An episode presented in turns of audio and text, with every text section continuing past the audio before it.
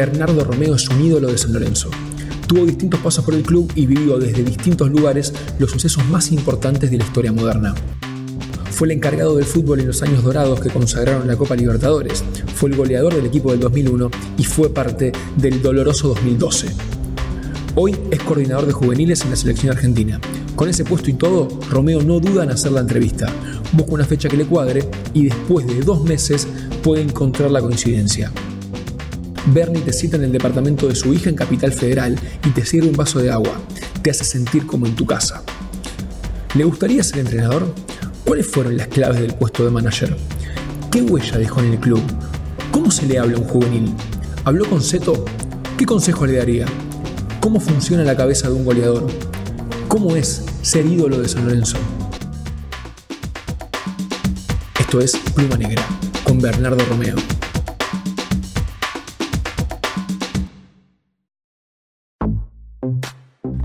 Comprender a San Lorenzo hay que llegar hasta el fondo, hasta lo más profundo. Conocer su historia, o mejor dicho, sus historias. Las buenas y las malas. Las que emocionan y también las que duelen. Abrimos a San Lorenzo al medio y nos metemos adentro. Si hay un recuerdo lindo, lo abrazamos. Y si hay una herida, le tiramos sal. Para que arda, pero también para que cierre. Esto es Pluma Negra, una producción de Mundo Azulgrana. Después del retiro, estuviste un mes y volviste a laburar ya. Sí, tuve dos meses, sí. Eh, fue en junio, julio y empecé a laburar en agosto, me parece. Sí. O sea, no hiciste el duelo que hacen No, todos los futbolistas. no, no, lo pensaba hacer. De hecho, me fui a Bariloche con mis amigos a esquiar, me acuerdo cuando fuese hoy. Alquilamos una casa, yo estaba bastante pasado rosca por la situación de San Lorenzo, por mi final de carrera. Yo sabía anteriormente que terminaba, pero bueno, este, me llamó Matías Marcelo y a los dos meses este, nuevamente a trabajar. ¿Y cómo te convencieron de que tenías que volver? No estaba convencido de, de entrada porque quería descansar realmente y quería tomarme mi año sabático. Siempre lo había soñado, ¿no? Yo jugaba al fútbol de los 14, 15 años, me vine de Tandil, imagínate, bueno, toda la vida, pero este, siempre fue mi sueño llegar y nunca paré. Más allá de los 15, 20 días que te dan un, un equipo de vacaciones, pues no parás. Y tenía siempre en la cabeza ese, ese año sabático. eh, y bueno, no, sabía que era una oportunidad linda. Yo sabía todo el vestuario, sabía toda la interna, sabía lo que, o por lo menos proponer lo que se podía hacer para mejorar el club. Y bueno, y son momentos que uno te pone en la vida de arriba y es ahora nunca. Es un puesto muy lindo. Yo técnico no, no sentía hacer, entonces digo, bueno, vamos por este lado que me gusta mucho la gestión y arranqué. Y, es, y eh, bueno, y ahora es un poco lo que haces también, ¿no? Sí, sí, en algún momento también lo dudé para, para tirarme para técnico, te soy sincero, que soy recibido, pero nunca ejercí. Pero gracias a Dios este, fui claro con mi decisión y con mis convicciones.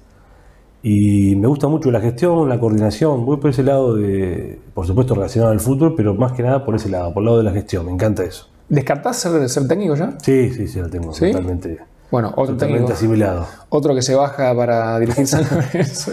Sí, no, no, ni me hables, que bueno, es una lástima, ¿no? Que pasen tantos técnicos, propuestas que no quieran aceptar, me, me da mucha pena. ¿Cómo, ¿Cómo ves? Bueno, empezamos por el final.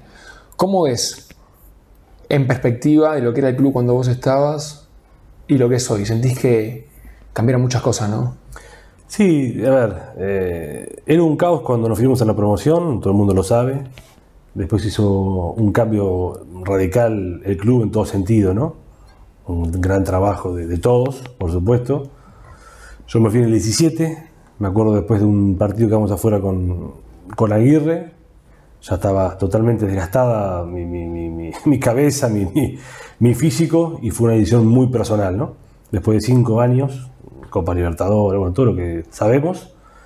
Y nada, quería descansar un poco, que después pude tomar ese año sabático que siempre quería en el 2018. Lo tomé con mucha alegría y con mucho, con mucho descanso. Pero bueno, se hicieron muchas cosas muy buenas, otras por supuesto que no. Y después ya a partir de ahí no puede hablar porque lamentablemente no está en la cocina. Este, pero sí que me, que me duele mucho porque costó mucho salir de donde estábamos en el 2012. Un montón de, de horas de trabajo, de sacrificio de todo el mundo, de, de- estar todos juntos, de todos tener el mismo objetivo. Y bueno, y verlo ahora me da, me da mucha pena. Sí, la sensación es que se volvió al punto inicial, eh, por lo menos dentro del club. Por eso me interesa hablar con vos, porque vos fuiste uno de los pilares de esa reconstrucción.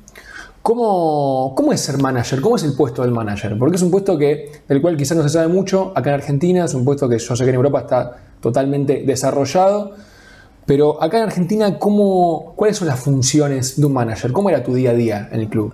A ver, depende de cómo se lo tome cada uno, eh, Facundo, porque uno habla de manager y piensa que es solamente armar el equipo o llevar al técnico. Y hay un montón de de inconvenientes, de situaciones. Yo me acuerdo de una de las cosas que fue crear un departamento de fútbol, de fútbol profesional que no había. Eh, entonces, bueno, a partir de ahí, lo que es tercera, lo que es inferiores, tenés todo un alineamiento de trabajo, muchas cosas que se fueron haciendo, con errores, con virtudes, como siempre digo, pero siempre apuntando a un alineamiento. Yo tuve la suerte de estar mucho en Europa y miraba la función, me gustaba mirar mucho el manager que tuve en Alemania, en Osasuna, en España, bueno, en los lugares donde pude estar y me gustaba mucho porque el técnico para mí tiene que estar metido solamente con lo que es la parte técnica y, el funcionamiento del equipo, como hacen todos los equipos en, el mundo. Argentina cuesta más, es muy presidencialista lo que es la función de, los clubes, entonces cuesta, pero cada vez más le van dando lugar. Y siempre digo lo mismo, no es que uno va a tener la, la palabra absoluta, al contrario. Va a estar en una mesa chica, como digo yo, como decíamos en aquel momento, estaba Matías, Marcelo, el técnico de turno, y vas analizando y vas haciendo cosas. Después, durante el día, yo, yo pienso, ¿eh? para que me equivoco, el presidente no puede estar pensando qué le pasa a un jugador, este, todo lo que hay atrás del fútbol profesional, eh, de una transferencia, eh, de una pretemporada, la parte logística, un montón de cosas que tenés que ir armando eh, con el departamento de, de Secretaría Técnica. Entonces, bueno, se formando un poco eso, yo me acuerdo, no tenía ni oficina, y después empezó todo lo que es, yo convencí a los dirigentes para empezar a armar una estructura de vestuarios nuevos, de, sala de prensa nueva, un montón de cosas que se fueron haciendo, por supuesto, de la mano de los dirigentes, pero uno fue aconsejando que San Lorenzo estaba a la altura para empezar a crecer mucho más en, obras, porque el equipo lo pedía, porque el equipo iba a quedar más arriba. Y bueno, por supuesto que la función de, elegir al técnico y, de los jugadores es fundamental y es clave. Después tenés una cabeza diaria que esté ocho horas en el club, que pase informe, que vaya a ver los próximos rivales, que vaya a ver o mande gente y vaya a ver los, préstamos que uno tiene en todo el país, bueno, los próximos refuerzos, un montón de cosas que hay que hacer, pero bueno, no hay que quedarse solamente con la función del técnico y los refuerzos, no, hay un montón de cosas y depende, por eso arranqué así, cómo se tome cada uno. Yo laburaba muchísimo, me gusta, me, lo tomé muy serio porque sabía que si no lo tomábamos así, no salíamos del, despelote que había. Entonces, bueno, con orden, con trabajo, se fueron logrando las cosas que uno quería. Y también hay otra función que es acompañar al plantel, ¿no? O sea, vos, vos recién comentabas de la, de la importancia de conocer la interna de grupos, venías de ser jugador. Eso un poco, el comentario era, Romeo te paraba los quilombos en el plantel. Ese era el comentario. Como que Sí, a ver, eh, por supuesto no tenía mucha información de adentro, y, pero siempre yo me manejé siempre de una manera. Tuvimos el caso del Loco Migliore, que fue un tema importante, yo fui compañero. Claro, vos estabas cuando, cuando llegó la policía. Exactamente, entonces muchas cosas que yo fui compañero, pero como todo el mundo me conoce y sabe cómo me manejo, no tengo este, doble discurso y, voy de frente con la gente que tengo que ir de frente y les digo la verdad. Y me gusta que me respeten, y me gusta ser respetado y, me gusta siempre ir de frente. Entonces, bueno, cuando uno está desde el otro lado, como se lo crearía el loco o a mucha gente que pasaron, que tuve que tomar decisiones fuertes de, dejar el club, de venta, de lo que fuese, te sentás y explicás la situación. Pero siempre digo lo mismo, siempre por el bien de San Lorenzo, uno acá no tiene intereses, entonces estoy muy tranquilo con todas las decisiones que hemos tomado, que pueden ser buenas, malas, que te puede gustar, te puede gustar, pero siempre por el bien del club. Entonces, este, vos necesitas una persona eh, permanentemente en el club que te pare los kilómetros, como decís vos, y que te pare la locura el día a día, porque San Lorenzo es muy grande y pasan 200 cosas en menos de dos horas. Entonces, hay que solucionar. Y lo más importante que logró San Lorenzo también, que el tiempo por ahí hoy no está bien, pero me parece que fue muy bueno, fue profesionalizar las áreas de, trabajo, del fútbol profesional, de los médicos, kinesiólogos, de, utilería, de, prensa, de gimnasio, un montón de cosas que se han hecho, oficinas aparte para lo que es la parte dirigencial, que se cambió toda a Avenida Plata, bueno, un montón de cosas que si bien no tengo que ver directo, pero eh, yo veía cómo es un ejemplo de un club ordenado en Europa o cómo debería ser, y más hablando de San Lorenzo, que es un equipo grande, y Boca lo hizo con, con Macri y, River lo ordenó mucho con, con Donofrio. Entonces,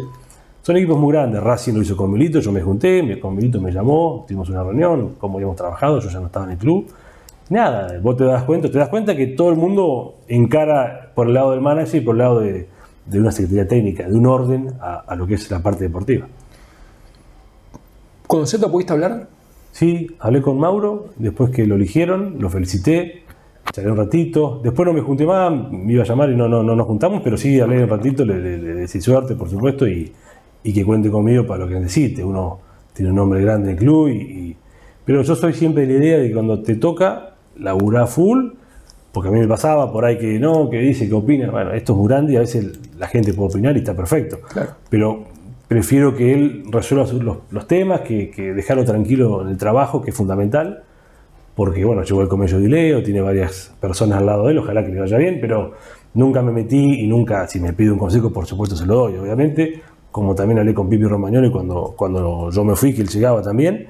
Este, entonces, bueno, siempre traté de dar mi, impronta, pero después esto es muy personal y cada uno lo, maneja y lo puede resolver como, como le parezca. ¿Cuánto se mete un manager en lo que es contratos, por ejemplo, la parte económica? No, no, se mete, a ver, para mí la, lo principal es el presidente, o el vice, o, o el tesorero, que son los que manejan toda la interna de... Claro, la dirigencia. La dirigencia en sí. Este, pero por supuesto que tenés que estar al tanto de todo porque si no, sabes que después en algún momento puede... Bueno, no sé si bueno, yo quiero un jugador, pero vale tanto, mucho, poco, bueno, uno punta, siempre tenés categoría A, categoría B, categoría C, y vas viendo, depende de lo que te da el, bolsillo, lo que te dice el presidente, bueno, se puede gastar esto, lo otro, o negociar de esta manera, hasta acá llegamos, bueno, un poco tenés que estar relacionado con todas las áreas este, económicas porque si quieres refuerzo vas a tener que negociar y te vas a tener que meter. Uno apunta a lo deportivo, pero es inevitable que después lo económico también este, tenga que ver porque vos dependés de una, de, un, de agente que te va a decir, bueno, tenés tanto para negociar no. Y yo me acuerdo mucho que Matías me dio mucha libertad con, los contratos por ahí más chicos, por ahí los más grandes lo manejaba él también, pero bueno, siempre eh, yo le preguntaba hasta cuándo se puede negociar, cómo está el club, la parte económica, porque uno está con tantas cosas en la cabeza y tantos este, puntos importantes que a veces lo económico, para eso están los dirigentes y el tesorero.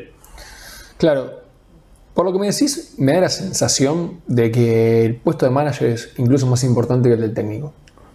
Porque termina siendo como el fútbol del club pasa por ustedes, pasa por, por la coordinación. Sí, sí, pero bueno, cuesta entenderlo acá. ¿eh? Digo que hay que pensar más eh, antes de elegir un manager que antes de elegir un técnico, porque el manager debería ser un proyecto así estructural de 4 o 5 años. Tal cual, tal cual, sí. Por lo general en Europa y en todos lados, en Brasil, todos tienen manager.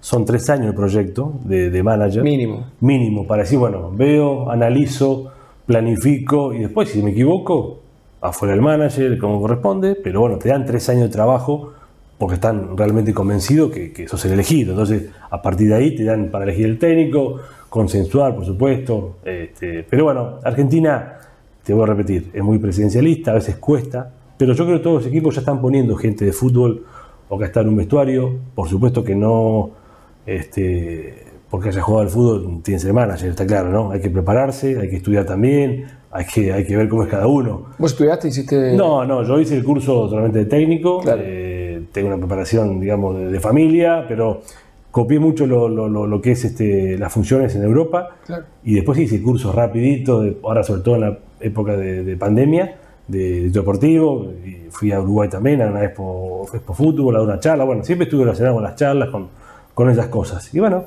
y me gusta lo que hago, entonces eh, me parece que va derecho a que el manager o, tenga más injerencia cada día más en el fútbol argentino. Claro. Me dijiste que, que hablaste con Seto. ¿Qué consejo le diste, si, si se puede saber? O, o, sin personalizar, ¿qué consejo le darías a, un manager en San Lorenzo? No, el consejo es que, a ver, eh, por supuesto que es muy personal. Y yo le dije dos cosas, orden y estar. Estar. Estar informado de todo, de lo que pasa en inferior hasta lo que pasa en primera, de los contratos, de la reserva, de los chicos a futuro, un montón de cosas que tenés que estar, ¿no? Por supuesto. Eh, y después cada uno le va poniendo su impronta, porque por ahí eh, los gustos son distintos, pero eh, y que tenga paciencia porque son equipos muy grandes y, más cuando no están bien, entonces la exigencia es, el doble. Pero yo me acuerdo o comparo mucho la, la etapa del 2012, también estábamos bastante complicados en, en temas de descenso, entonces ponerse metas cortitas, decir, bueno, salgo del descenso, trato de estar en, en los primeros puestos, después pelear por un campeonato, empezar de a poco para, para mejorar. Y así fue, nos pasó en, el 2012 cuando salimos de, los últimos puestos, empezamos a, después salimos cuarto con Pisi, después empezamos a ganar el campeonato, se fueron formando jugadores, bueno, y vas haciendo una base sólida de lo que es inferior, pero te voy a insistir, ¿eh? después cada uno eh, se realiza como, como puede, yo escuché todo el mundo, me informaba, eh, me sentaba con todos los representantes, del más grande al más chico, este, pasas muchas horas en el club y tenés que poner voz de mando, por supuesto, y, y darle, darle fuerza, eh, el momento eso te va a dar vuelta. Tuviste momentos difíciles, ¿no? Eh, eh, antes de irte. Sí. Eh, ¿De jugador o ya la etapa de manager? No, no, de manager. De manager sí, momentos dificilísimos. Un 4 a 1 con, con Racing en cancha nuestra. Me con acuerdo. Pisi. El día del gol de Tito Villalba. Exactamente. Ahí nos pusimos firmes, me puse firme porque yo creía en el proyecto de Pisi y estaba bravo, la verdad. Eh, Juan lo sabe, estaba bravo. Eh, después la Copa Argentina, cuando perdemos Te iba a decir eso, Esa- peor fue ahí. esa famosa nos renuncia a, a Matías y a mí, me acuerdo en el vestuario, y no, y dale, y lo convencimos que había que seguir, y de hecho terminó campeón. Entonces, bueno, lo del loco fue otra situación distinta, pero también difícil, porque Lo de Migliore. no estaba, claro, lo del loco Emilio no estaba acostumbrado a lo que era extra futbolístico. Y bueno, van pasando muchas cosas. Fueron cinco años intensos. Después cosas también muy lindas que las llevo en el corazón y son hermosas, pero te vas haciendo. Yo tampoco tenía mucha experiencia, la verdad. Claro. Pero sí me gustaba la función y lo encaré como, como, como nunca. Y salió bien, creo que fue, que fue buena gestión. eh, pero en el momento de pasarla, cuando vos querés más, la gente quiere más, también se complica porque perder una final o quedar afuera de una copa o lo que fuese, fue difícil. Y esa copa que perdemos con, con Aguirre, con Lanús, ganar 2 a 0 local y que te empaten 2 a 2 y pelear por penales, era todo un caos. Que nos cagaron encima. y bueno, eh, no decís vos, ¿no? Pero sí. Después ves con el diario del lunes todo lo que vino y dices, no, no estuvo tan mal tampoco. Entonces, claro. es Ese día, igual a mí me parece muy loco, porque yo siempre dije que ese día arrancó la decadencia.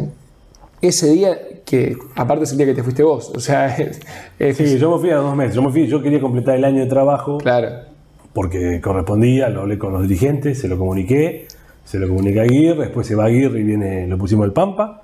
Este, pero yo ya había avisado que yo en diciembre terminaba mi, mi función en San Lorenzo por una cuestión mía personal. Eh, pero bueno, sí, lamentablemente después vino un, caos y pasaron muchos técnicos, pero ya no puedo hablar mucho más porque la verdad eh, no me corresponde y sería respetuoso. Tuvo una secretaria técnica, tuvo Beto, tuvo Pipi, bueno, he ido a canchas y me he juntado con ellos, he charlado. Pero bueno, lamentablemente cuando pasan muchos técnicos, eh, algo mal este, pasa porque no, no, no es normal ¿no? que pase. Y técnico de, muchas de mucho nombre, ese es el gran problema. sí, sí, Bueno, sí. Esperemos que pronto se, se pueda enderezar el barco. ¿Con Matías o con Marcelo hablaste? Eh, Sí, cada tanto hablo, pero no, no, no, por supuesto hablaba en su momento mucho, porque estábamos al mando, pero después no, después se pierde un poco la relación. Yo Seguro. entré en otro proyecto, descansé el 2018, me meto en, en la función de coordinador de selecciones juveniles en AFA, entonces bueno, ya con la cabeza en otra cosa, este, pero siempre el corazón tira y, y he ido a la cancha, he ido mucho a la tercera, a ver inferiores.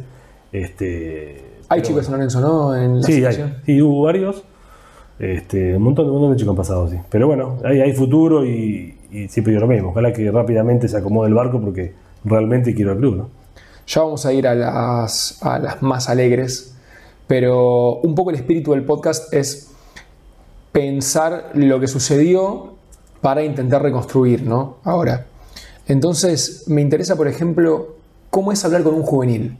Y me interesa también, y te hago dos preguntas en una, siendo Romeo en San Lorenzo, ¿los pibes te dan más bola o no?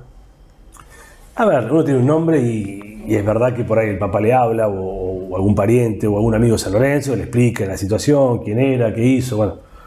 Pero no, a ver, yo llego de jugador, me pasa también en juveniles en AFA, ahora llego de jugador como, como soy yo, directo, nos sentamos, charlamos, ha cambiado mucho la sociedad, entonces tenés que tener cuidado en ese tema.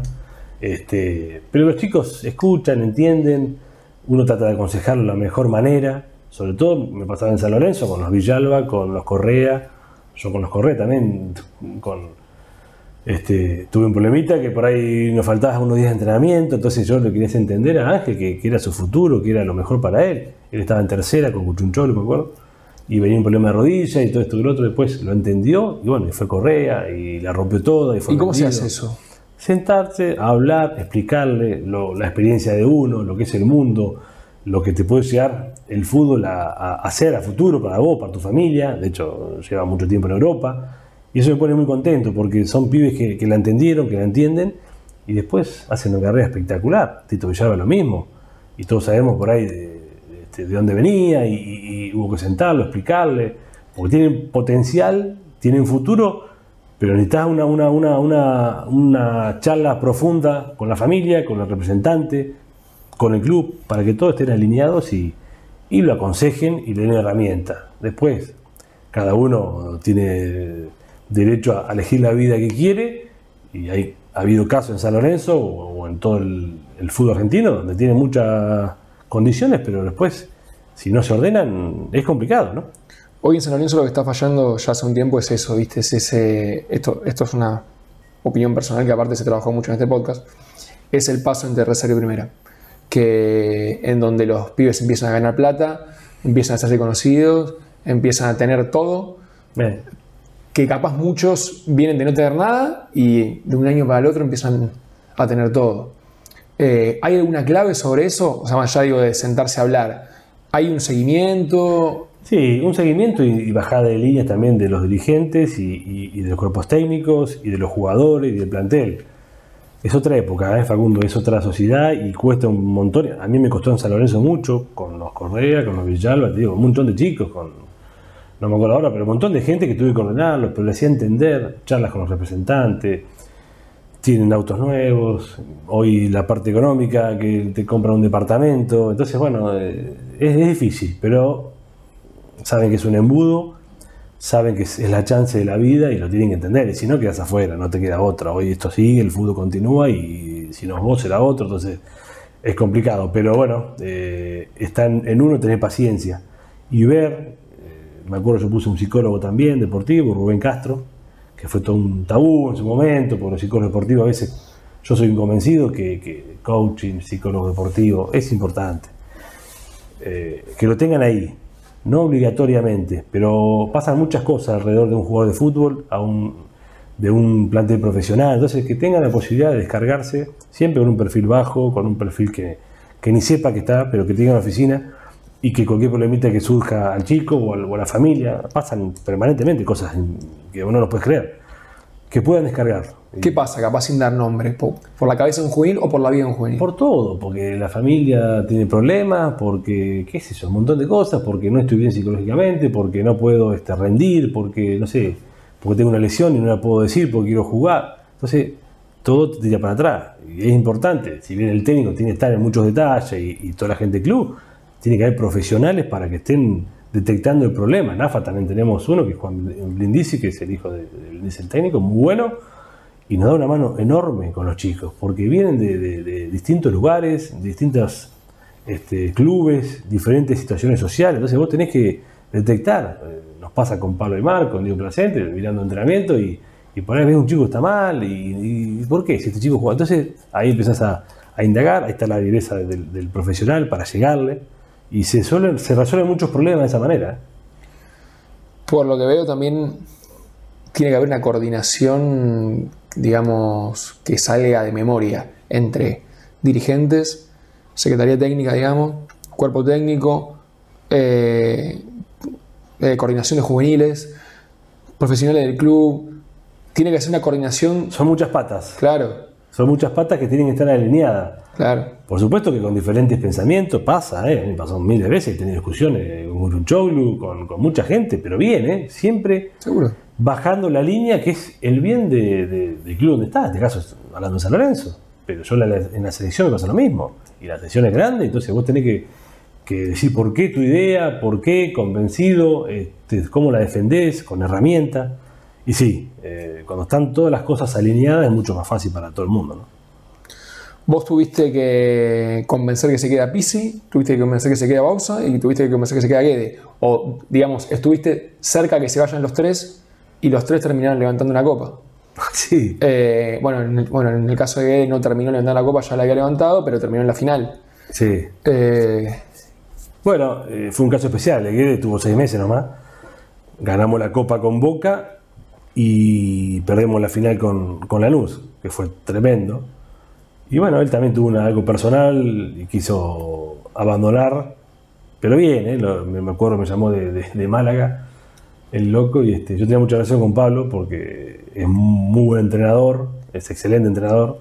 pero un Yo carácter. Yo le decía que no te puedes ir de San Lorenzo, se lo he dicho a él también, que no se vaya a San Lorenzo con seis meses nomás, San Lorenzo es muy grande para irte así, pero bueno, tomó una decisión y, y- y nos seguimos escribiendo de primera, hizo su camino, pero estaba totalmente agradecido al club, lo que fue la gente ese día, impresionante. Eh, Impresionante ese día. sí, es impresionante. Y me acuerdo que estaba el profe de él, que es español, Marcos Álvarez, Ah, ¿verdad? que es un fenómeno, que nos seguimos escribiendo y me sigue diciendo qué impresionante la, se vuelve la.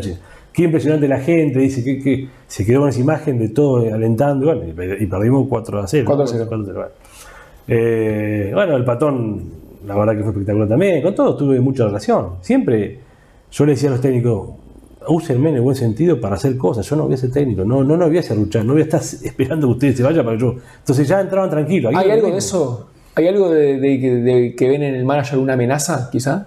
A mí no me gusta, no me gusta que, que el, que el manager después agarre. A mí, no, a mí no personal no me gusta. Claro. Por eso en los contratos me gusta poner, no, no, yo no voy a dirigir, que venga otro. Estoy transpirando un poquito. Este, pero bueno, a veces también entiendo el club, las posiciones, los momentos de cada, de cada institución, que, que a veces no tienen técnico y ponen, qué sé yo, van cada uno. A mí no me gusta eh, cuando el manager, que sea manager, pero que después de última que espere un poquito, que como hizo Bacedas, por ejemplo, en Vélez, se fue. Yo la Claro. mucho con, con Cristian, fuimos los primeros. Él se fue y después sintió ser técnico. Perfecto. Yo por ahí también me pasaba. En el 2018 me fui, ese año sabático, terminé. Y por ahí también dudé un momento, pero después estaba convencido de las funciones. Pero el manager tiene ese manager. Y yo, te voy a repetir, con, el Patón, con, con Pablo, con, con Diego, con Pisi, yo soy uno más de ustedes. Por supuesto que tengo que ser el mediador de los dirigentes, jugadores, plantel y ustedes. Pero úsenme para, en algún sentido, para hacer cosas y para agilizar. Porque en un club, en un día a día, pasan un montón de situaciones que vos tenés que, que gestionar. Y no las puedes hacer el técnico. Tenés que para pensar y para diagramar. Claro. Y darle la función. Toma, acá tenés el plantel. ¿Querés agarrar? Sí, no, no, bueno. Después consensuás los, los refuerzos, todo, pero esto es lo que hay. Antes que agarre. Yo estoy convencido que vos sos el técnico. O el club está convencido que vos sos el técnico. Bueno, esto es lo que hay. Listo. A partir de ahí se trabaja. ¿Cómo se arma un plantel desde lo actitudinal? Porque, por ejemplo, me decía Michelini que es importante tener cuatro, cinco o un poco más referentes que estén alineados y que vayan para adelante. Vos a la hora de armar un plantel, decís, no sé, llega diciembre, vamos a armar el plantel de la próxima. Sí, sí, sí, sí. ¿Y cómo es eso? ¿Qué, ¿Cuál es tu vestuario, función? manejé ¿Cómo- vestuario lo último de mi etapa, porque yo Claro. tuve la suerte, en estudiante siempre fui manejado, la, la bruja, bueno, la bruja era chico, pero Calderón, el ruso Prato, la, me acuerdo la época de estudiante, Paso San Lorenzo, ni hablar, todos los campeones del 95, yo agarré la etapa de Pancho Rivadero, Claro. El Pampa, el Beto Acosta, que después lo venden y, y empiezo a jugar yo, bueno, siempre fui manejado en algún sentido. Yo tenía una edad linda, mucha experiencia como jugador en juvenil, entonces tenía esa edad que quería. Yo era siempre muy, muy tranquilo y muy pensante y siempre fui muy ordenado. Entonces eso me, Claro. me jugó a favor, la verdad. Me gustaba mucho juntarme con los más grandes o con los media edad. Entonces siempre fui para mirar para arriba más que para abajo. Este, y la última etapa, que yo en Quilmes, por ejemplo, o en la misma etapa de San Lorenzo, había mucha gente grande y sí, por supuesto que ese año de promoción fue tremendo con San Lorenzo y la pasamos muy mal con Pipi, con Alvarado, con, con Nico Bianchi, con el Loco Migliore. Había una presión importante y había que, que salir de la situación que era difícil, ¿no? ¿Y cómo ser referente? ¿Cuál es la función de un referente? Para mí, no sé qué te ha dicho Pablo, porque Pablo era un referente. Sí, sí, también, sí. Pablito Michelini, Leo Rodríguez, este, eh, Rivarola en su momento. Bueno, referente, vos marcarlo el, el camino. Vos referente cuando un técnico te pone y te saca y no decís nada y seguís de la misma manera. No porque juego soy de una manera, cuando me saca soy de otra, eso no, no es referente. Para mí, ¿eh? Después podés tener razón o no, pero si toca el vestuario del técnico, se charla adentro. no decirlo en la prensa, bueno, un montón de, situaciones que, que, hacen a ser referente. Yo, ¿sabes? Las veces quería jugar de titular en San Lorenzo y no podía, por X motivo, estaba grande, con el Cholo, con Russo, con todos los que en la última Caruso, último partido. con Caruso ni hablar, pero yo tenía responsabilidad como, este, como grande, como lo que quiere el club, entonces, bueno, y gracias a Dios que se hizo un grupo hermoso ese y salimos adelante porque estaba fea la cosa y, dejamos un poquito el ego o, las, viste, los temas personales para ir por la institución y, zafar el descenso, que era un caos para todos. Más allá del lugar común y del cliché, en ese 2012 en el que vos eras referente, vos dijiste recién, había personalidades fuertes y en algún momento tuvieron que dejar de lado los egos y eso.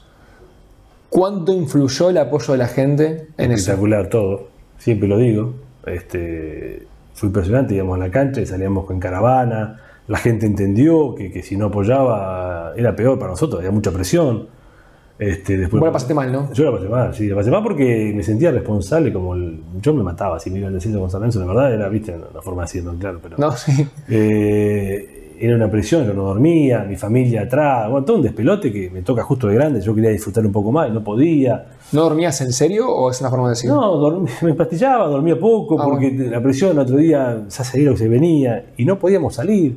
Arrancó Turco Asad, que yo llegué después de Quilmes, Turco Asad, después vino Caruso. No, Madelón. Madelón y Caruso. Este, y en esa pretemporada de Mar del Plata, bueno, estaba Loco Bueno, estaba, bueno, Loco Migliore, Botti, Ortigosa el uruguayo Salguero. Dijimos varias cosas, me acuerdo, en, el, hotel de Mar del Plata. Y bueno, y salió. Y, nos dijimos varias cosas y fuertes, porque para mí la manera de arreglar un grupo, de, enderezarlo, es, es decirse las cosas dentro de, una pieza, de un vestuario, de las cosas íntimas de los jugadores. Entonces, bueno, te voy a repetir, eso para mí es ser líder positivo. Vos tuviste Rosa ahí, ¿no? Con, con, con Ortigosa, ¿puede ser? Con el, gordo no, a ver, no, no, no. Después tuve por ahí el tema que se fue de, de, de chota de manager ya, pero no, no, con el gordo, ah. el jugador, no, no, ese gordo tengo un respeto enorme con el gordo. Hemos sido compañeros, después por ahí la decisión del contrato que se tuvo que ir, pero claro. era otra función. Y, y, yo lo traje al gordo, el gordo sabe bien esto porque le hemos charlado. Eh, cuando viene Pisi, eh, ah, que él en Arabia. Arabia. Claro. Y bueno, y me preguntaba por él y que esto que el otro, tráelo así, palabras textuales, ¿eh? traerlo que te sirve para el grupo, para el equipo. por suerte no me equivoqué. Pues estaba Mercier también encima. Mercier, se conocían bien, pero viste el gordo, se había ido, que quilombo, que pique Yo tráelo, le digo Juan, porque nos va a servir un montón. Y bueno, me hizo caso, lo trajo. Y el gordo siempre se acuerda, porque él, viste, después no arrancó jugando con Pisi. Al principio le costó un poco y después terminó siendo, bueno, es ídolo de San Lorenzo. Otro que vos trajiste que siempre que lo veo me acuerdo porque en su momento se, hablaba de negociados, se hablaba de, no, este es un negociado de Romeo. El Jimmy Ávila, que la está rompiendo toda. El Jimmy Ávila, qué bárbaro. El Jimmy Ávila. Esa, esa es toda tuya, el Jimmy Ávila. Sí, todavía. Yo, a ver, muchas que eran mías. Yo también, a ver, soy muy de perfil bajo. Nunca ni me pongo la medalla ni me la saco. Yo quiero que las cosas se hagan. Siempre digo lo mismo. Claro. A veces porque los egos de los dirigentes y los egos de quién. a veces las, medallas que se acuerde quien quiera, yo no, ni me interesa pero sí que las cosas. Ese pibe había estado en, el, en la Real Sociedad, no, en el español un tiempo. Bravo el Jimmy, de Rosario. Este, a eso también hay que sentarlo, ¿no? Estábamos por ir a Marruecos, me acuerdo, y nos lo ofrecen. Hace una práctica con el Pampa Viallo muy buena. Y la verdad que el pibe juega muy bien, muy bien. Había que hablar el tema contractual, esto que el otro, y lo trajimos al Jimmy. Yo para mí era un jugador tipo güero, agüero, pero que faltaba, viste, rodaje y todo, salvando la distancia. Y después, bueno, por ahí no tuvo las, chances a veces, o las tuvo, no las pudo aprovechar, por X motivo. Después, Leo Franco, que yo lo traje también para terminar su carrera, de, segundo, tercer arquero, este, me lo pide para Huesca, hacemos el convenio con Huesca, y bueno, y, yo le dije, llevátelo porque este chico va a andar bien de verdad. Estaba medio ahí en San no jugaba, llevarlo porque acá está desperdiciado y va a andar bien. Bueno, fue la segunda de, de España, la rompió toda y casi lo compra Barcelona, se rompe la rodilla. Hoy está en Osasuna, yo también jugué en Osasuna. Sí, un golazo el otro día Sí, sí, sí. Y bueno, son esas cosas que pasan. Eh, no siempre, pero bueno. Cuando vos le ves a un jugador y, se va y tiene la suerte de jugar en un equipo de segunda, después ese equipo de segunda, como es el Huesca, asciende, bueno. Y la verdad que me sigue agradeciendo porque el Chimi hoy está en Osasuna y haciendo una campaña espectacular. Pero bueno, otro pibe la entendió, ya había estado en Europa, volvió, en San Lorenzo no se pudo acomodar Y futuro tenés, está en vos. Si no te das cuenta, bueno, qué sé yo. Hay un momento que hace un clic, ¿no? Sí. Que los jugadores hace- hacen un clic y. Sí. Para arriba O para abajo. Para abajo. Entonces, claro. ¿Por qué? Porque te vas a préstamo a un lado. Hay muchos jugadores que se van a préstamo, ellos piensan que el préstamo no, no te sigue nadie. No, los técnicos te siguen. Yo le pasaba informes cada dos o tres meses a los técnicos actuales, sobre todo el ayudante de campo, que tiene porque el técnico está con muchas cosas. Entonces, Claro. el ayudante de campo es importantísimo. Yo le pasaba informes de los que estaban a préstamo. Ya cuando llegaba le decía, tal, tal, tal, están en tal, en Almagro. Bueno, otro caso, el de Reniero Reñero. que ahora te lo conté este Reniero porque me lo acuerdo clarita. Este, entonces, los ayudantes de campo tienen que estar más frescos de la cabeza, tienen que hacer un seguimiento. ¿Por qué? Porque en seis meses o vienen o se van. Uno puede dar un consejo, le puede traer todo, y, y más o menos uno, si tuviste actuación y jugaste, tenés que guiarte. El caso de Reniero es lo mismo. Estábamos en Roma, me acuerdo, y se cerraba el pase, y Reniero se quería ir porque yo dije, este chico, si lo dejamos en San Lorenzo, este, no va a andar, no va a funcionar. Y por teléfono cerramos un pase de préstamo a Almagro, Almagro. y la rompe toda. Que había un convenio en Almagro. Estábamos en Roma, me acuerdo, creo que jugando por el partido ese de familia, en la Roma con San Lorenzo. O cuando fueron al Papa, Y capaz. todos se fueron al Papa y yo me quedé, por Dios, este, me quedé en el hotel cerrando lo de este pibe porque se cerraron el pase y el pibe tenía que jugar. Y se va al mando y le rompe todo. Y después vuelve a San Lorenzo. Bueno, esas cosas que, que pasan en el fútbol. En San Lorenzo jugaron jugadores después que vos te fuiste en reserva hasta los 23 años, por ejemplo. Que son cosas que, que, no, que no pueden pasar porque. Sí, no, sí, la verdad que, a ver, eh, hay casos en Europa, hasta los 23 todavía, este, te dan más chances. Acá, en, acá en, en- en Argentina por ahí es mucho más exigente, ya a los 20, si no son más, es como si vos, por ahí es, es al cohete poner gente grande en tercera. Claro, o sea, mejor darlo a préstamo. Sí, sí, y ya te vas dando el embudo, te vas dando cuenta, los que van a firmar contrato, los que estos tres van a préstamo. Pero bueno, volviendo a la pregunta anterior, los que van a préstamo tienen que romperla. Claro. Porque si no, no puede volver el equipo de un Almagro o un equipo del ascenso, mm, quedar ahí. Pero ha pasado un montón de casos, ¿eh? Y tenían muchas condiciones, ¿eh? Pero el que no entiende que bajar un escalón es para después subir 4 o 5, Claro. ahí es donde te equivocas. Y vos viste jugadores también que, que eran cracks en los entrenamientos y después en los partidos. eh, Sí, hubo varios de algunos. Pero nada, no puedo dar nombre, pero había jugadores que eran mucho entrenamiento y después en los partidos no pasaba nada, la verdad. Entonces, siempre se habla en la jerga del, del- del- del fútbol eso, que a veces tenés jugadores de entrenamiento, tenés jugadores de partido que por ahí no entrenan bien y vos lo ves, pero este sabe que el partido la rompe toda y, eso mismo y- me dijo, me dijo Pablo. olvídate. Yo era uno, yo era uno, yo en entrenamiento no andaba nunca, andaba más o menos. A la hora del partido, olvídate que te haces bolsito. Nunca fui de, de- destacarme en los entrenamientos, sí dejar todo entrenar, pero nunca fui vistoso en entrenamiento. Eh, hay jugadores que la rompen toda y entonces el técnico empieza a dudar un jueves. Che, mira cómo está este. Yo me he pasado, yo charlaba con los técnicos antes del entrenamiento, durante, poco porque no me metía, y después siempre. El cafecito de mi oficina era Siempre. y ahí te vas informando, che, y ya le vas tomando confianza con el técnico. Vos que viste, Bernardo, porque por supuesto tengo autoridad para decirlo, pero yo siempre decía lo que pensaba. Después, la decisión final del equipo siempre es del técnico, siempre. Vos estabas siempre dentro del club. Sí, sí, estábamos siempre, estábamos siempre, así que también, ¿no? no, pero es, vos tenés que estar empapado de todo. Y vos das la herramienta al técnico, che, fíjate, porque vos de afuera ves otras cosas, como iba arriba, me iba a la platea, miraba toda la parte del fútbol, me encantaba ver arriba, ves todo. Y vos hasta podés ayudar al cuerpo técnico, si se deja ayudar, ¿no? Claro. Tiene ayudante, tiene esto, pero. O me decía, o si iban en el cuerpo técnico y me quedaba con Pablo. ¿Qué viste, Bernardo? Che, ¿viste esto? ¿Viste aquel? ¿Cómo lo viste aquel? Fíjate. Con Guede. Sí, con todo, ¿eh? con todo. Con Aguirre mismo, con el patón mismo. ¿Guede era complicado? No, no, no. Complicado, digo, tenía un carácter fuerte, ¿no?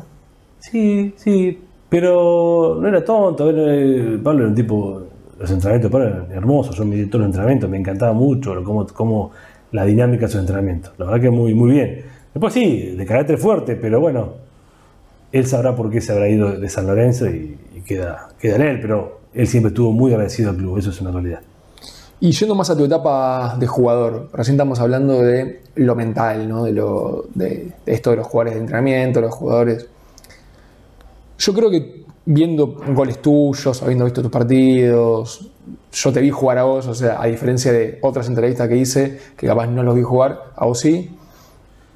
Lo tuyo, más allá de la habilidad que tenías, tenías una fijación por hacer goles que Sí, era. enfermo, enfermo. O sea, lo tuyo es, es, es el gol. Porque sí, sí, sí. Yo, mira, en Tandil jugaba además de enganche y de volante y más habilidoso. Después me fui a estudiantes, me empezaron a, a meter o encasillar más de delantero. Me gustó la presión del gol, me empezó a gustar los goles, pero no, por la altura tampoco era.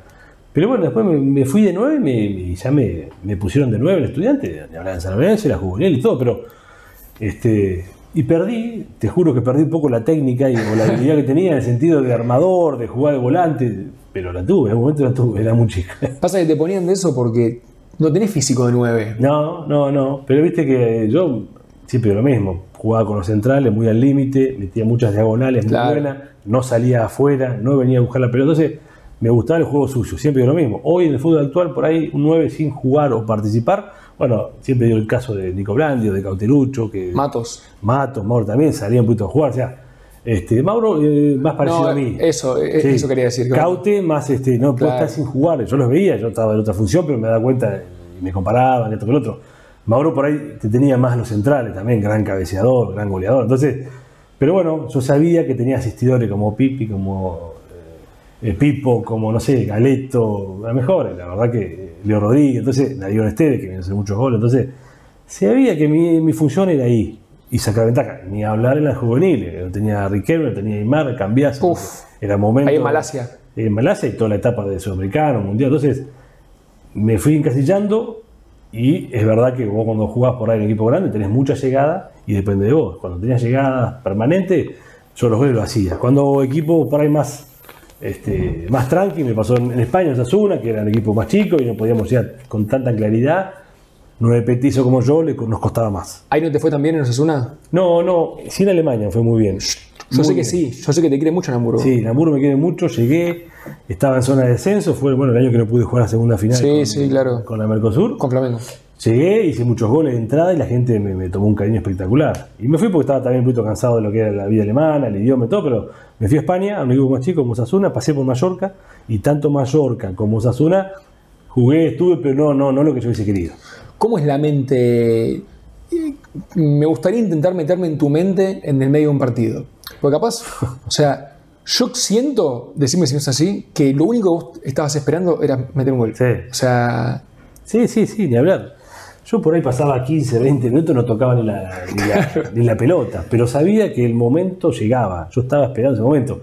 sabías, tenías Sí, certeza. pero y sobre todo los últimos 15, 20 minutos de los partidos. Agarraba Ah, ya can- cansado los, a los rivales. Si el técnico me aguantaba, que por lo general en la etapa buena me aguantaban, este, porque siempre un delantero cuando vas empatando, vas perdiendo, va a hacer un cambio y el primero que va para afuera es el delantero. Entonces, yo siempre le decía cuando hablábamos de la interna, aguantame que yo siempre los 15 últimos 20 he hecho muchos goles sobre la hora, el famoso 4-3 con Racing, qué sé yo, con River, un montón de goles sobre la hora.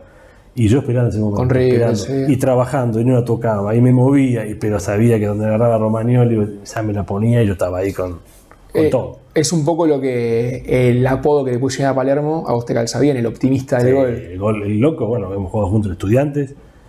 Ah, claro. Sí, en un momento era suplente mío, el loco, la verdad, yo jugaba con Calderón, el loco no jugaba, se va ruso, y viene el profe Córdoba, me saca a mí, y el loco Palermo arrancó los goles que hizo. Fenómeno. Porque también la peleó, la luchó, muy parecido, no en el físico, porque el loco es Muy parecido, claro. pero también muy optimista del gol, esperando el momento, el loco nunca se relajaba y bueno, fue un monstruo porque hizo un montón de goles y histórico en Boca. Pero bueno, eh, éramos un tipo de nueve, ¿no? Por ahí Caldera salía un poquito más, como Claro. Beto Acosta. Claro, el Beto. El loco, a Abreu le gustaba jugar también. Tuve muchos compañeros de, de, de posición ahí arriba que fueron grandes jugadores. ¿Qué equipazo el del 2001? Estamos Sí. hablando de que estaba vos adentro y el loco Abreu en el banco. Sí, sí, el loco vino y no jugó poco el loco. Este, hizo unos 4 o 5, no, sí, hizo un gol a Boca, hizo un gol a Estudiante, parece. A Claro, cuando vos te lesionás, él Yo me entra- lesiono con los Andes y entra él. Y después la famosa historia que siempre la cuento con, con, con Pellegrini, yo no iba a jugar ese partido. ¿Contra Ferro? Eh, perdón, con, con Contra. Argentinos en cancha de ferro. Cancha de Ferro. Este, yo vengo de la lesión, el loco venía muy ¿Vos bien. no ibas a jugar? No iba a jugar, yo no iba a jugar. Me lo dice Manuel, mirá Bernardo, yo el equipo, el Manuel tenía esas cosas. Si el equipo iba bien no tocaba a nadie. Claro. Yo quería ser goleador del campeonato, que después lo, lo logré. Venía con Cardetti peleando, me recupero de la lesión, estoy tres partidos afuera, pero el loco hizo gol. Entonces, por el equipo andaba muy bien. Y yo vuelvo a entrenamiento y bueno, la semana previa a, a este partido, Vos dijiste vuelvo, porque aparte hacías gol Vuelvo. todos los partidos. y yo me calenté, lo- estaba yo era muy caliente, soy muy tranquilo, pero me gustaba todo. Aparte estaba peleando el, el- el puesto de goleador y lo quería tener. Y el loco, bueno, se va a una fiesta en Uruguay, no llega el sábado a la mañana. No. se pierde el avión y ahí automáticamente me agarra Pellegrini, usted va a jugar, la hora no llegó, llegó tarde. Y el, loco, y el loco siempre lo dice, gracias a Dios que había niebla, que no salió el avión, porque hice los dos goles, yo le hice dos goles con, contra Argentina. Entonces, ¿Había niebla es una forma de decir o había niebla de verdad? no, no, no, no. Es decir, no, no sale el avión. Estuvo un cumpleaños creo de, la- de 15 la hija, no sé qué cumpleaños tuvo. Mira, Y se venía a la mañana para entrenar, que entrenábamos a las 10, una locura, pero el loco se la jugó y no salió el avión. Me agarra Pellegrini, vas a jugar vos, le hago los dos goles y el loco siempre jode con menos mal que no salió el avión, me dice. Y ahí yo logro los, los 15 tantos, no, perdón, después uno más, en, en, contra Unión, el de penal, y logro este, ser el máximo goleador de ese, de ese año. aparte a Pellegrini no le veo mucha cara de que se banque esas de faltar un entrenamiento, ¿no? No, no, Manuel es un tipo muy ordenado. Ojo, eh, agarró un grupo que él siempre lo dice y lo valora, un grupo de gente espectacular. Claro. Porque tiene un mix entre jóvenes, grupos grandes, chicos grandes que Rivarola jugaba poco y la rompía, Leo Rodríguez entraba y salía, todos muy bien, muy finos, Pablo ni hablar, Michelini, Campa, que empezó y después salió por Saja, que era un todoterreno, o sea, venía como loco. No. Un equipazo. Lo loco de ese equipo es eso, que el que entraba la rompía. Eh. O sea, hubo dos arqueros. Yo no, no recuerdo un campeón con dos arqueros que la dos la rompieron. Tal cual. No, y Leo Rodríguez salía, entraba, Claro, claro. Pipi, mismo yo, Sí, por sí. y, y estaba loco. o sea, él los mantenía todos muy bien y cualquiera podía jugar y han jugado todos, pero bueno, no te podías descuidar ni un minuto porque sabías que ibas para afuera. ¿Fue el técnico del que más aprendiste? Sí, sí, yo siempre nombro, me- a ver, yo siempre fui de, de, de verdad, de buscar lo bueno de todos los técnicos. Aunque Claro. sea malo, que tuve varios, y buscaba lo bueno. Pero sí, Manuel, eh, bueno, Russo me hizo debutar en primera, siempre lo de, de Oscar, que me hizo, Ruggeri. me dio la, este, Ruggeri me dio la, la posibilidad de, de la confianza en San Lorenzo, que no era fácil, yo venía estudiante, era joven, y, y se va al Beto y me pone a mí, bueno. Y después tuve técnico de, primer- de primera calidad, Bielsa, Peckerman siempre también es uno de ellos que está en la terna porque me dio la confianza juvenil. Y bueno, Bielsa, eh, tuve a- al mexicano Aguirre, eh, Simeone, bueno. No, montón, tuviste a todos, Un montón, un tuviste montón, a todos. un montón de técnicos muy buenos y otros que por ahí no, no, no me dejaron tanto, pero, pero siempre algo les sacaba. Claro, claro, claro. Y después vos, vos volvés en el 2008, ¿no es cierto? O- 2007. ah, en 2007, después del... Cuando- el equipo Ramón Díaz, equipo Después del campeón. Exacto. Claro. Ahí yo llego con Vilos y con dos tres más, con, con Con Aguirre, con el hijo de Ramón también, con Y ahí Emiliano. se empezó a armar un equipazo. Sí, se estaba armando el equipo para la Copa del 2008. ¿Qué pasó en esa copa? Esa Copa, ¿qué pasó, mamita querida? No, a ver. eh, yo creo que teníamos un equipazo y encontramos otro equipazo que fue Liga de Quito, eh, que después fue campeón, el patón. ¿Llegó desgastada la relación entre plantel y Ramón a ese no, partido? No, no, vos sabés que no. Todo el mundo habló de, esa noche. No, eso después se generó. Yo te. Mirá, siempre lo digo, no, no. Se habló, te digo, se habló de que se quedaron jugando las cartas. No. No vos, pero creo que Orión con, con no sé quién Yo más. te digo, verdad, no, no, no, no. Si no recuerdo tanto, pero me parece que estaba todo tan metido, teníamos la cabeza tanto en ese Claro. partido. Habrá que preguntarle después a otra gente a ver cómo mezclaron las cosas, porque bueno, con el tiempo uno sabe, pero lo que es el plantel estaba muy metido, teníamos una responsabilidad, queríamos ganar la copa como loco, pasamos esa, bueno, loco, Vergesio, esa final con River, bueno, Sí. fue espectacular. Espectacular. Y bueno, nos tocó una desgracia con, con, con Liga de Quito, que fuimos allá, así todos hicimos partido. Yo me arrugué un gol, me acuerdo, eh, que pega en el travesaño y me arranca el partido, que me la pone, creo que me, eh, Orión y, la, y quedó solo y la peino y que pega en el travesaño. Bueno, Aureliano también no, no metió un sí, travesaño. después los penales, bueno, lo echan al Chaco Torre, un montón de sensaciones. Entonces, bueno, cerca. no era para nosotros, pero ese equipo era muy bueno, de verdad. Y eso, volviendo un poco, te, te lleva a tu, a tu etapa como más en la coordinación. Haber generado un equipo tan caro, ¿te trae consecuencias después? O sea, yo siento que los clubes se la juegan a generar un, club muy- un, un- un plantel muy caro y ganar algo sí o sí. Si vos no ganas nada con un plantel muy caro, digo por Solari, D'Alessandro. Solari me parece que no estaba. Sí, después vino. Claro, fue Solari. D'Alessandro, Vergesio, eh, eh, bueno, equipazo, creo que estaba Méndez, Méndez, to- todos jugadores de, Sí, de- sí, de- sí, sí. de primer nivel. Sí, había una apuesta fuerte, me acuerdo en ese momento, pobre que en paz descanse Sabino, y una apuesta grande con Ramón Díaz, con todo lo que Ramón había hecho en el 2007, que fue un gran campeonato, entonces estaba la apuesta en el 2008, y bueno, después, ¿Y eso tiene que ver con la consecuencia de lo que llegó en 2012? Todo tiene que ver con todo. Claro. cuando las cosas las vas haciendo mal, en algún momento las pagás, está clarísimo. Eh, es así, Facundo, vos cuando empezás a traer y los cambios de San Lorenzo actuales de los técnicos, en un momento se paga eso, eso no, no, gratis no es. Por eso, siempre digo lo mismo, los equipos que han llegado a Copa Libertadores, a, a tocar arriba, por ahí sacar arriba el Boca tienen otros recursos, les cuesta, estudiante también, llega el momento, Vélez le pasó, San Lorenzo después de la Copa 2014. ¿Por qué? Porque vos tenés que mantener un plantel que es caro. Pero ahí está eh, la, la verdad de la milanesa y los dirigentes tienen que decir, bueno, hasta acá llegamos, hasta acá se puede. Más no se puede porque nos vamos a la mierda. Entonces, ahí está el momento de la fusión del manager, de, de los dirigentes, tienen que poner las cosas claras y decir, bueno, ¿Cuántas veces nos decían a nosotros que por ahí vendíamos mal? ¿Te acuerdas? Que decían Mucho, esto, que lo mucho, otro? mucho. Que puede ser un error nuestro y mío también, yo me hago cargo, por supuesto. Pero también querías planteles competitivos. Entonces, vos a salir al mercado, ¿cómo reemplazabas a un Buffarini? ¿Cómo reemplazabas a un Más? ¿Cómo reemplazabas a un Blanco? ¿Cómo reemplazabas a un Cauterucho? ¿Cómo reemplazabas? Entonces, era difícil. A un Piatti que se fue ante la final. Era muy difícil. Pero bueno, entonces ahí el equilibrio dice, bueno, cuando llega un momento, saber vender y saber reemplazarte. Ahí, eso es lo más importante que tiene tener un club. Porque si no pasan estas cosas que te pasas de largo. Veo que sos muy respetuoso con, con el proceso actual, con, con lo que está pasando.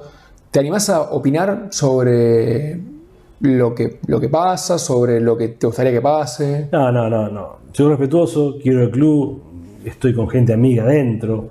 Cuando me llaman y me preguntan un consejo, lo doy. He estado mucho en contacto con Cuchuncholo porque hemos citado muchos chicos para la selección también. Fernando Batista, Aymar han citado muchos jugadores de San Lorenzo, entonces yo estoy en contacto con todos. Este, no, no, no puedo opinar porque cuando vos te vas, y cuando, cuando yo estaba, no querían que opine. Yo sí, escuchaba a mucha gente, con el Beto que estaba afuera y me decía, escuchá, pero después vos tenés que resolver. Claro. En este caso está este, Mauro y en su momento estuvo Pipi con el Beto y con Tocali. Con Tocali yo hablaba mucho, porque tengo mucha relación. Entonces hay que dejar trabajar. Eh, si me piden un consejo, lo doy. Pero mm, sería respetuoso decirte algo preciso porque no estás en la cocina. El fútbol tiene que estar en la cocina para, para resolver. Este, pero sí algo que, que estoy deseando hace unos- un tiempo que, que la cosa se cambie y que San Lorenzo vuelva a los lugares que, que tiene que estar. Porque a mí me da mucha bronca que venga un equipo cualquiera y te haga partido en el gasómetro. Eso me da mucha bronca y me da lástima y no puede pasar más. Hay que cambiar el chip este año, terminar este año 2021, que fue bravo para todo el mundo, y el que venga de técnico, que cambie el chip, que hagan todo lo posible, porque necesitamos que San Lorenzo vuelva a estar a donde tiene que estar. Sí, Eso- encima Es, es como que estamos acostumbrados a, a perder, como que el hincha de San Lorenzo se acostumbró a que llega el domingo y pierde. Entonces eso es una locura. Yo lo vi mucho por, por, por televisión en los partidos y, y siempre arrancás uno abajo, a cero, dejate de hinchar. Entonces necesitamos de vuelta hacer una- una- un equipo sólido y el que venga, que se maten todos para que San Lorenzo haga un buen torneo y de ahí empezar a, a soñar. Insisto con una chiquita. ¿Te, parece, ¿Te parecería mejor ahora? Porque hoy, cuando estamos grabando esto, no sé, por, no sé cuándo sale, cómo será, hoy estamos sin técnico. ¿Te parecería mejor alguien del club? O sea, alguien bien cercano al club, que conozca el club. ¿O preferís que, por una cuestión de presión y todo, es mejor ir a buscar afuera? Es una buena pregunta. Mm, Nos las planteaba a nosotros cuando íbamos por un técnico que por ahí no era identificado con San Lorenzo y nos ha ido bien. Te estoy hablando de lo que estuvimos, yo, lo que tuve yo. ¿eh? El caso del Patón, el caso de, de, de Guede, bueno, el Pampa fue el último que pusimos y, y que era del club, obviamente. Eh, hay una realidad, tampoco tenés tantos técnicos de la casa que hoy están en la actualidad. Bueno, digo, está Pipo, Está en gimnasia, entonces también sacar. está Pipi. El Pipi también, bueno, Pipi por supuesto que a mí soy amigo, no puedo opinar mucho más, pero me encanta. Este, y seguramente va a tener su chance, no tengo dudas. Seguro. No tengo dudas, eso no tiene duda ningún hincha San Lorenzo. Ojalá que, que- pronto, pero bueno, hay que ver si, si decide Mauro con su presidente actual este, ir por Pipi. No, hay tantos nombres, pero yo estoy convencido que tanto Gorosito como Pipi son los dos más representativos de la actualidad, ¿no? Eh, de, de lo que es la cuna de San Lorenzo. Pero bueno, te voy a repetir, no me Sí, puedo perfecto. explayar más que eso porque la verdad no, no, no sería respetuoso, la verdad. Vos sos una persona que hablas de San Lorenzo y decís nosotros. Y no naciste en el club, no sos de la casa, Sí. digamos. Pero estás muy identificado. O sea, muy identificado. ¿cuándo- Muy identificado, pero te diría. No por vender humo, ni mucho menos, porque soy lo que menos hago es vender humo. No, pero sí, me, siento, me siento identificado. Yo también eso cuando arranqué en el año 98, me dijo Miele, vos vas a ser ídolo acá, de lo que es la vida. ¿Así te dijo? Sí, sí, sí, por Mirá. Dios. Me acuerdo, ahí entre la cancha auxiliar y la... Entonces yo venía caminando, yo venía de estudiante, este, todo el aval mío de juveniles, pero estudiante había jugado poco. Aparte te fuiste medio mal de estudiante. Sí, tuve un problema contractual y bueno, entonces San Lorenzo me abre las puertas en un momento difícil y ahí dije nunca a San Lorenzo, olvídate, porque yo estaba complicado, eh, presión, había tenido una hija también, mi hija Juliana estaba sin club, momentos delicados para un jugador de fútbol, por eso hablamos hoy de, la, de lo que es la parte psicológica, me hubiese encantado hacer más terapia, yo lo hice de grande, no lo hice de chico, bueno, nada. Bueno, pará, si hubiese hecho terapia, hubiese hecho. No, no, 200 no, goles, pero para pasarla mejor y disfrutar un poco más muchas cosas que no Seguro, pude disfrutar. está bien. Fui papá joven, bueno, no tenía club, entonces San Lorenzo me, me, me, me acepta. Y bueno, 98 para mí- es esto. Año 98, septiembre 98. Eh, Juli, mi hija más grande, de 98 de, abril. Y bueno, y me acuerdo que Miele me dijo, vas a ser ídolo, y ahí me quedó. Y yo, bueno, después hice todo para, para hacerlo, y de hecho lo pude lograr, pero este, re loco, porque la verdad no era del club, y la gente ya jugando en tercera, yo me acuerdo que me, que me aplaudían, estaba la, la, la famosa cicloneta. La cicloneta. Claro, vos jugaste con Saja, con Claro, Mirko. yo jugaba con muchos chicos también que, que alternaban. Aparte, ese equipo estaba muy armado. Yo tuve que esperar hasta fin de 98 para empezar a jugar en San Lorenzo en primera. ¿Vos ahí cuándo Estaba el Basile de técnico en ese momento. ¿Vos sabés cuántos años tenías? Eh, yo tenía, sí, 22, 23. Claro. Sí, 23 más o menos, sí. Claro. Sí, poquito menos también. Sí, 22, 21, 22. Sí. Pará, eh, y estaba el Coco Basile de técnico. Pero bueno, yo ya que estaba en San Lorenzo, para mí era, un, era- un algo espectacular. Y bueno, y después todo lo que vino. Yo pasé momentos muy buenos, otros tanto, pero siempre fui un, este, un fiel admirador de la gente. Fue un amor recíproco, siempre lo mismo. Nos entendimos de primera, fui respetuoso, defendí la camiseta, se fue dando. Y bueno, y la gente me respeta. Y después, bueno, lo que más quedó marcado fue lo, esa famosa transferencia que no se hace con Romagnoli en el 2001, en junio del 2001, después del campeonato que ganamos, Sí. que vamos, hacemos todo en Barcelona, Miel le pedía más dinero, no se hace, volvemos, yo quedaba libre al año, ¿sí? Y me ofrecen toda la plata a mí, yo me levanté de la reunión y me dijeron, no, no, nos vamos a Argentina. ¿Cómo, cómo? ¿Me contás eso de nuevo? No, esa fue una historia que, bueno, todo el mundo la sabe, siempre la cuento. Vamos con Romagnoli a Barcelona, Leverkusen, que era el manager, era Calmund, el gordo Calmund, viaja con Top Müller, que después yo lo tuve en Hamburgo, viaja a, a conocernos a Barcelona, a hacer toda la parte médica, todos los papeles, estamos en un hotel, todo, vamos al estudio, pum, nos enchufan, eh, perfecto. Los dos juntos se Los dos juntos íbamos los dos a ser transferidos al equipo de, de Placente. Eh, y bueno, lunes, martes, se empieza a poner brava la cosa, no se hace, el jueves estábamos paseando por Barcelona, ya había arrancado la pretemporada acá en, en- en San Lorenzo, Claro. y yo, viste, bueno, nos juntamos cada uno con sus representantes, yo estaba con Marco Franchi, Bolonikov y Pipi, no me acuerdo con quién estaba. Y en un momento de la reunión nos agarra a nosotros, la parte mía, y me dice, no, no, no llegamos a un acuerdo, usted queda libre al año, quedaba libre yo, pero ya en seis meses podía quedar en libertad de acción y podía esperar seis meses y firmaba. Y la cifra que me ofrecieron, te temblaba la pera. Para que vea lo que es. Entonces, este, y yo, no, no, nos vamos. O sea que te ofrecieron que No. te vayas libre. Que vuelva a San Lorenzo, que juegue seis meses y Claro. en diciembre firmaba un precontrato. Ya lo firmaba ahora el precontrato. Claro. Con fecha de Diciembre para allá. Diciembre me iba para Leverkusen. Claro. Y yo dije que no, que no, no, que yo quería ser vendido como correspondía. San Lorenzo me abrió las puertas en un momento difícil de mi carrera, que de ninguna manera. Por eso quedó y la verdad que. Pero la cifra era brava. era, era, era, yo estaba, estaba con mi hermano también y claro, tipo te apuran, quedas libre. Claro, vos te fuiste así como dando un portazo, pero cuando se cerró la puerta dijiste, uy, la. No, no, no, siempre convencido, siempre convencido. ¿eh? Y volvimos, y gracias a Dios que volvimos, porque siempre se lo digo, lo cuento a Pipi también, no hay mal que por bien no venga. Volvimos y, y me acuerdo nos agarra Pellegrini, ¿cómo están? Viaje, todo, estamos bárbaros. Yo estaba con el equipo que era campeón, nos faltaba un semestre, venía la copa. Bueno, el giro enchufado. Olvídate estamos bien. Yo eso estaba pensando en el partido del domingo. Claro. Y ganamos la copa. La primera copa internacional, entonces tuvimos un año espectacular. Y ahí es donde a mí me venden al, al Hamburgo. Qué lástima que no pudiste estar en la final, ¿no? Sí, la verdad que sí. Tuve una final allá que empatamos 0 a 0. Yo la fui goleador de ese campeón también con 10 goles. Le gané a Romario, una satisfacción espectacular. Un partido bueno, menos. Pero un partido menos. Y ya después la, la gente, yo pedí de jugarla, se pasa para enero Sí, por el sí. tema de, de pelote, que ahora se cumplieron 20, 20 años. Sí. Y nada, no, y no me dejaron, bueno, así que me fui, me fui para el Hamburgo, nieve, y, y bueno, escuché por radio, bueno, internet, no me acuerdo que había, y, y mal, porque quería estar, pero bueno. Así es la cosa, pero también contento de, de- de haber podido estar ese año entero y fue un año espectacular. Todo el 2001 no hay año que no te lo recuerden, que la gente, que equipo, que esto, que el otro, que grupo humano. Y bueno, son esas cosas que te quedan en la vida. La última que te quiero hacer es algo que a mí me, me da vueltas en la cabeza hace mucho tiempo, a raíz de, por ejemplo, lo que pasó con Buffarini, que era un jugador muy querido, que se fue a Boca y que, bueno, ese, ese sentimiento por parte de mucha gente se fue. Y yo digo, esta es una opinión 100% mía, ¿eh? para mí él se equivocó porque después de retirarse, vivir siendo ídolo de San Lorenzo No tiene precio, debe ser algo hermoso. no tiene precio. Y yo no voy a jugar ni a Buffarini ni a nadie. ¿A vos te vinieron a buscar? Sí, sí, por supuesto, sí. Yo ¿De estaba- dónde? Yo estaba en Osasuna y me vino a buscar River. River. Estaba pasadera de técnico. Y siempre lo mismo, yo estaba pensando para volver. Eh, Estaba en Osasuna y quería volver. Me fui a Mayor, ya volviendo a San Lorenzo estaba con la cabeza. Entonces, bueno, eh, siempre lo mismo, hay que ser y parecer en la vida. Entonces, nada, yo tomo una responsabilidad. También que tuve muchas experiencias, eh, cómo llegué al club, cómo se dio. Este, me quería Huracán también, eh, quería foto Huracán. me quería Huracán y salió San Lorenzo. Entonces, algo especial tuve con el club. Entonces, yo no puedo ser agradecido y, y bueno, no se dio y nunca me calentó, no pasar ni por River Boca, ni me calentó. A mí, después otro país les calienta. Y bueno, es respetable también. Sí, lógico, lógico. Todo respetable en esta vida. Pero Para, para ser ídolo de un club y para que a vos seas representativo, tenés que ser y parecer siempre. Claro. Las buenas y las malas.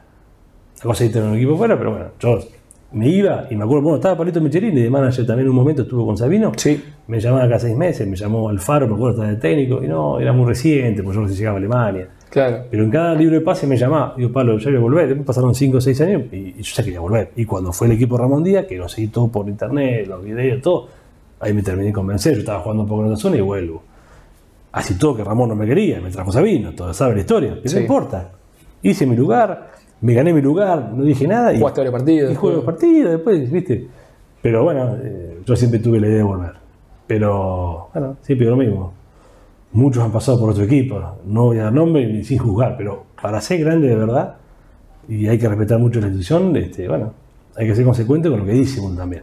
Y he visto a mucha gente, no en San Lorenzo, en muchos equipos, de boquilla muchas cosas. Yo también igual, ¿eh? No, no, yo no digo de porque estamos acá hablando de San Lorenzo, pero hay que ser, viste, consecuente con lo que uno dice a la larga. Sí, Pero bueno, te voy a repetir, eh, Facundo, y para cerrar el tema, Sí. eh, respeto todo también, eh, porque sí, lógico, lógico. la vida de jugador de fútbol es corta. Sí, Muchos amigos, amigos míos me han dicho, vos estás loco lo que hiciste en Leverkusen con, con cosas. Porque nunca sabés cómo iba a ser mi carrera. Yo estaba bien, pero tampoco estaba salvado. Tenía familia ya. Una hija que alimentar y después vieron dos más y una familia hermosa. Entonces a veces las cosas que pasan en la cabeza de un jugador de fútbol son distantes, son, viste, son raras. Y son momentos que vos estás para, para, para definir tu futuro, por llamarlo de esa manera. No me arrepiento en, absoluto, hice mi carrera que hice, contento y, y hoy te voy a repetir, ¿eh? tener un hombre en San Lorenzo que te respete, que te llame, que te quiera. Yo mandé 200 videos de, de fin de año de esto, me llama, y yo no tengo problema, me tengo el tiempo, lo hago, no tengo drama. Claro, la gente te pide que mandes no un saludo de fin de año. Eh, No, cum- sí. Se cumplía que 60 una peña mía de Pilar que me mandó, este, que lo mandé yo, no tengo problema, mientras los tiempos. Y hay mucha gente, sí, San Lorenzo es muy grande, y entonces te llaman y qué sé En nuestra, en nuestra conversación está la del año pasado, que yo te, que yo te pedí un video y vos me decías, esto es una infidencia que, que le contamos a la gente, vos decías, sí, mirá, ya mandé un montón, pero, pero, pero te mando otro y me mandaste otro. Ah, sí, verdad, es verdad. Eh, para cerrar, ¿sos consciente de que vas a ser ídolo de San Lorenzo por toda, o sea, toda tu vida hasta que te mueras vas a ser ídolo de San Lorenzo? Sí, a ver, uno. ¿Cómo decirlo? Mucha gente, yo siempre digo lo mismo, en San Lorenzo o en los clubes en general, las etapas te marcan, porque yo me acuerdo que me hablaba de Gringo Escota y ese ídolo y San Filipo, y bueno, después la generación más nueva, no sé, el Pampa, eh, no sé, Bambino. Entonces, cada uno en su generación, la última, la Ortigosa, eh, Torrico, bueno, este, lo bueno es hacer algo y quedar en la historia del club. Eh, el día de mañana van a pasar años y los más chicos ni se acuerdan de que Romeo, va a pasar lo que me pasaba a mí con los Más grandes. menos, ¿eh? Más o- No, los padres le van contando y la generación, pero bueno, lo importante es que en cada generación haya gente de gente ídola y, y me parece espectacular. Los, los equipos lo hacen la- los, los muchachos que pasamos por ahí, momentos buenos, malos, pero este, no, soy consciente del, del cariño de la gente, soy consciente y por eso trato de, de- de expresarlo y de, y de darles amor que uno con pequeñas actitudes lo puede hacer tranquilamente. Bernie, muchas gracias. Bueno, gracias Facundo, un abrazo grande. Si te gustó, dale like y toca la campanita para enterarte de nuevos capítulos.